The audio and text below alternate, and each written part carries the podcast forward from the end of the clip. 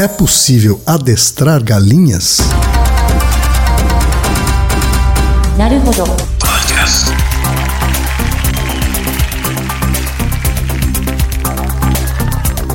Bem-vindo ao Naruhodo, o podcast para quem tem fome de aprender. Eu sou Ken Fujioka. Eu sou Altair de Souza. E hoje é dia de quê? Fúteis e úteis. Hoje é dia de curiosidade no Naruhodo. Sim. E a curiosidade de hoje é no mínimo bizarra, Altair. Mas é um assunto que eu sei que você conhece bem de perto. É, eu gosto. Bom, para entrar nesse assunto, eu vou ler uma resposta zoeira do Yahoo Respostas, célebre Yahoo Respostas, Ah. certamente um dos sites com mais respostas não confiáveis do planeta. Ah, é uma fonte de zoeira muito confiável, né?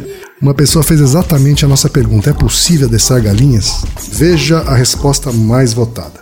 A galinha é um animal estúpido e só cacareja. Sinto dizer que a galinha é pouco aciada e debica em tudo que movimenta, brilha ou não. É curiosa em tudo que aparenta viver ou em decomposição. Mete o bico onde não é chamada e passa a vida aturdida em luta cerrada para sobreviver. É idiota por natureza. Ao mesmo tempo, tem uma certa dose de estupidez demonstrada no apavoramento em situações adversas. De cérebro pequeno, são incapazes de aprender, é tão tonta que fica tonta quando a deitamos no chão e movemos o dedo em torno dela como um contorno, uma espécie de hipnose. É astuta em situações de perigo, pressente quando vai virar comida. Altair, eu sei que você já adestrou galinhas. Então, diferente dessa resposta do Yahoo Respostas, a sua resposta deve ser sim, é possível adestrar galináceos. Então a pergunta é como? Coitada das galinhas, né? Olha que descrição terrível delas. Por que, que as pessoas acham as galinhas estúpidas?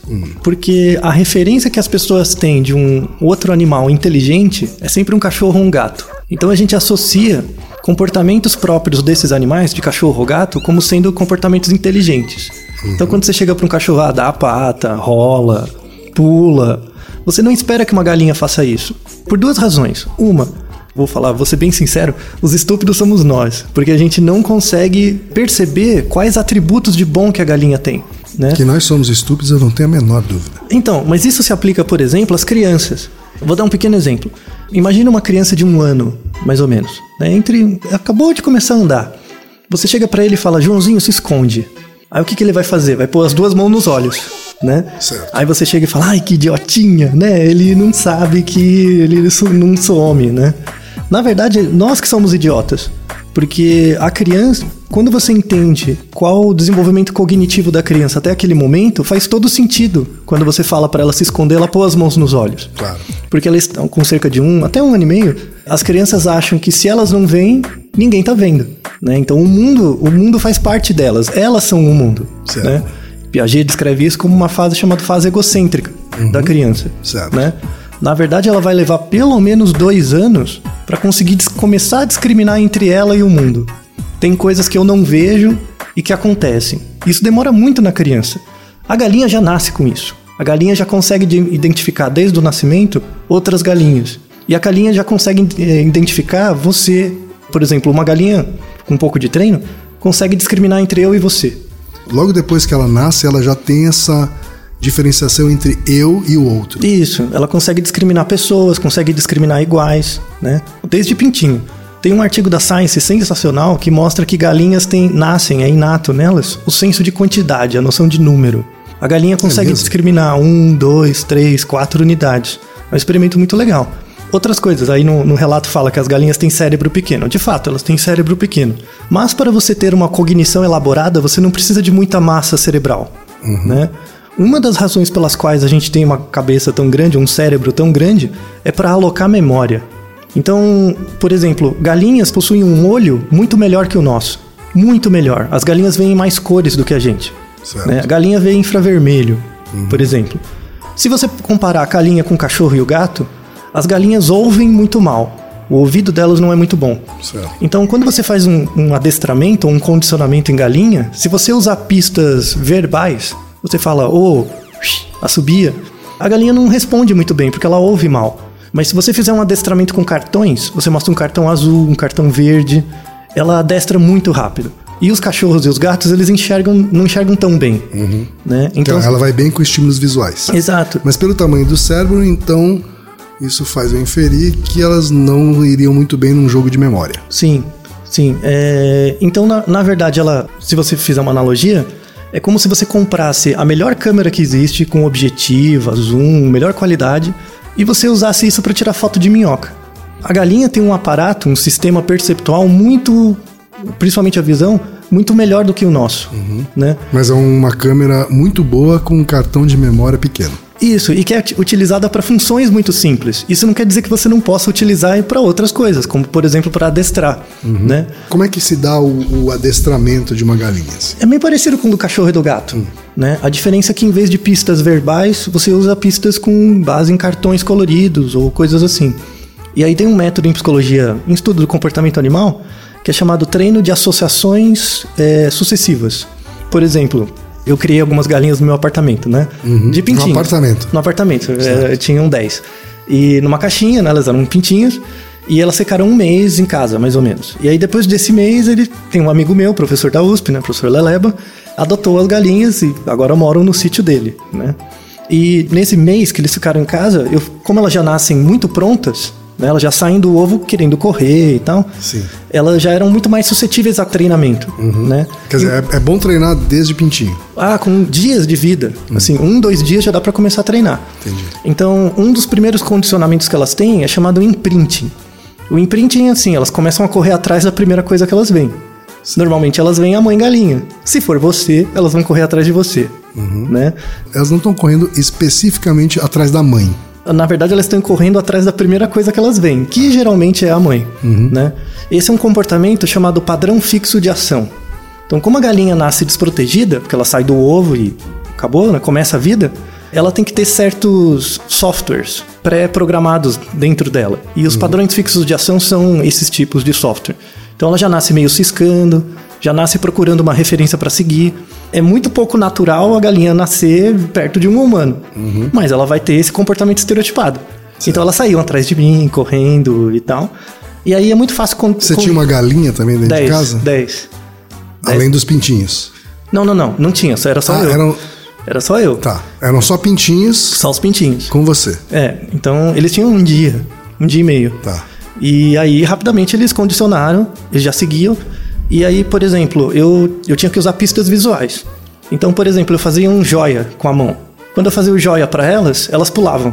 Né? Ou quando você estendia a mão aberta na frente deles, eles agachavam. Né? Instintivamente isso? Não, isso é treino. Você treinou elas a agacharem com a mão espalmada e a pularem com, Com um um joinha. Tá. Com joinha.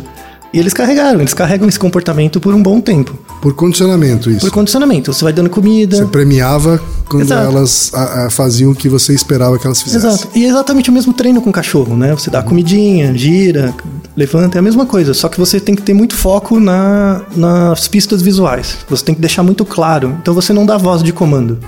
Né? Você não fala vai, vem. Isso Que não você faz faz bastante com cachorros. É, então na galinha tem que ficar muito claro a, a pista verbal. Certo. Então, por exemplo, tinham galos, né? E os galos brigam. Então, quando você estendia o dedo, apontava o dedo pra ele, só o fato de apontar ele já parava. Né? Não precisava falar para, nada disso, era só apontar. Porque eles têm a, a visão pra eles é o, o sentido mais importante Certo. né, para as galinhas. E além disso, elas têm, por exemplo, reflexos muito legais. O pintinho, por exemplo, você coloca eles numa caixa. E aí você põe um pano em cima, fica escuro. Eles dormem automaticamente. É mesmo? É, eles têm Só pelo fato de escurecer o ambiente. Isso. E você pode brincar com isso. Então você coloca o pano, dá cinco minutos, você abre o pano eles estão dormindo. Aí eles acordam, né? Eles começam a se acordar. Aí depois você cobre de novo, dá cinco minutos eles dormem de novo. você pode fazer isso várias vezes com eles. Né? Eu recomendo que as pessoas criem uma galinha. Se você cuidar dela direitinho, ela vive 15 anos. 15 anos? 15 anos. É mesmo? Pois é. Em quanto tempo ele deixa de ser pintinho e vira uma galinha ou um galo? Um frango, Realmente. um franguinho demora dois meses, um mês e meio, dois, já parece uma galinha. Tá? E existe um salto na curva de aprendizado, assim? Ou o aprendizado base ele acontece enquanto ele é pintinho? Então, tem isso vale também para criança, para desenvolvimento infantil. É, a gente tem períodos críticos para aprendizagem de certas coisas. Por exemplo, Se você aprende uma nova língua, começa a aprender a língua com até 7, 8 anos, você cons consegue falar sem sotaque. Né? É, a galinha tem períodos críticos para aprender coisas. E é muito curto. Então, o período crítico para ela é três meses. Então, tudo que você pode ensinar para ela, você tem que ensinar em três meses. Depois disso, a, a aprendizagem fica mais difícil. Tá. Depois disso, ela vai acabar muito mais repetindo coisas que ela já aprendeu. É, ela tem dificuldade de generalizar o comportamento. Entendeu? Então, se você ensinar assim com dois, três dias de vida, começar a treinar, isso vira- dura a vida inteira dela. E qual foi a coisa mais bizarra que você já ensinou um pintinho a fazer? Não sei o que se define como bizarro, né? Sei lá, o que você define como bizarro. Ah, tudo isso que a gente já falou já é meio bizarro, um pouco bizarro, né? As pessoas não esperam que uma galinha faça isso, né? É, chegaram, elas chegaram a interagir com outros animais? é que no, apartamento elas ficaram ali, né? Mas, por exemplo, eu gosto de aves, né? Eu- Eu, eu gosto de aves, eu tiro foto de aves, eu, eu gosto. E quando eu era criança, assim, criança de 7 a 10, 12 anos, eu criava codornas. Né, que eram, eram menores, era um pouco mais fácil. E eu gostava de ler sobre etologia, que é o estudo do comportamento animal, né? Então, o Conrad Lorenz ganhou o prêmio Nobel de Medicina, ele foi o cara que descobriu o imprinting. E ele criava gansos. Na verdade, vale um parênteses sobre isso. O Conrad Lorenz, ele percebeu esse padrão fixo de ação dos, das aves de seguir a mãe, e aí ele criou gansos. Os gansos andavam atrás dele. Tem fotos dele nadando num, num lago e os patinhos atrás e tal.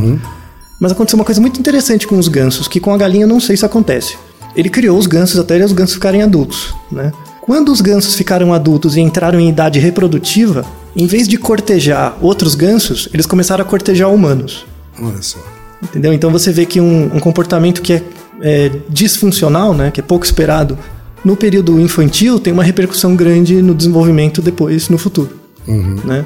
Então eles não, os gansinhos do, do Lawrence não se relacionavam muito bem com outros gansos, mas sim com humanos, que é a referência da mãe. Né? Então, com essas galinhas eu não sei como que vai acontecer, elas não cresceram o suficiente ainda. Mas é, eu queria ver como elas vão se relacionar com outras galinhas. Voltando aos pintinhos, eles obedeciam a esses comandos mesmo quando eles eram dados por outros humanos que não você? Então, isso era uma coisa que faltou no treino. Na verdade, eles não fixaram muito bem isso com outros humanos, ou seja, eles não generalizaram. né? Isso é uma parte do aprendizado. A aprendizagem tem três fases. Isso vale para qualquer comportamento, que é o estabelecimento do condicionamento, que é o organismo entender a lógica do que funciona. É, eles relacionarem o comportamento com o alvo, né? Então, eu que dou o reforço, né? Eu que dou a comida, por exemplo. E a terceira fase, que é a mais importante, é generalizar. Então, às vezes o cachorro segue o comando só do dono, Sim. mas a ideia é que ele generalize para outros. Isso é um treino às vezes um pouco difícil, né? Com essas galinhas faltou esse estágio, com esses pintinhos. Tá. Então, por exemplo, lá no sítio eles não respondem tão bem. Né? Mas eu preciso voltar lá. A ideia é que quando eu for lá e voltar ao treino, a ideia é que eles, eles recuperem. Tá, seus animais agora estão num sítio, é Estão isso? no sítio. Tá. E eles estão galinhas, franguinhos normais, né? Fazem coisas, são espertinhos. Só que, diferentemente de pessoas que criam galinhas, em geral elas são muito ariscas. Correm e tal. Esses galos não, eles chegam perto, eles pulam em você, eles sentam no seu colo. Então, as pessoas não esperam que um galo faça isso, mas esperam que um cachorro faça. Sim. Então, na verdade, qualquer animal, assim, uma ave, um mamífero, eles é passível de ter esses tipos de comportamento. Uhum. Desde que você entenda como eles funcionam. Tem uma coisa nesse Yahoo Respostas, que a resposta zoeira colocou, que me deixou mais intrigado, que é essa afirmação de que ela pressente quando vai virar comida. Você acha que elas têm realmente esse pressentimento sobre a morte? Não sei. Não sei. Na verdade, elas pressentem o perigo mesmo, como a gente também. Né? Você fica desconfiado quando você está andando numa, num lugar escuro e uma sombra aparece. Né? Claro que elas vão ficar desconfiadas. E a galinha, num, num ambiente natural, ela sempre ela é muito mais predada do que um predador. né? Certo. Se bem que galinhas selvagens, elas comem muita coisa. Comem rato, comem várias coisas. Mas elas são muito mais predadas, então é esperado que elas sejam ariscas. Sim. Por exemplo, esses, essas galinhas que eu criei no apartamento, a ideia é que se for num ambiente selvagem, elas não duram muito. Tá. Porque elas estão acostumadas com pessoas, com outros animais, elas não estranham muito. De não ter que matar um animal para se alimentar. É, ou mesmo fugir dele, né? Então teve até um caso desse no sítio que apareceu um coati. E o coati come galinha, né? Sim. Eles nem deram bola pro coati. E o coati também, por sorte, não estava com fome, mas Se ele tivesse bobeado, ele teria pegado alguma delas. Hum, Elas não, elas não fugiram instintivamente, assim. Não fugiram. Muito legal, né? Você quer criar uma galinha agora? Então, Altair, para terminar esse item, a pergunta que eh, não quer calar. Quem nasceu primeiro? O ovo ou a galinha? Ah, você quer que eu dê uma resposta séria ou de zoeira? É as duas? Tá, a resposta séria é o ovo. Mas na verdade vai ser um desafio. Tá legal. Isso. Então depois a gente joga Joga no desafio. esse desafio Naruhodo pros ouvintes. É, Tá porque, o, porque é o ovo. Tá legal. Naruhodo, ilustríssimo ouvinte. Aí.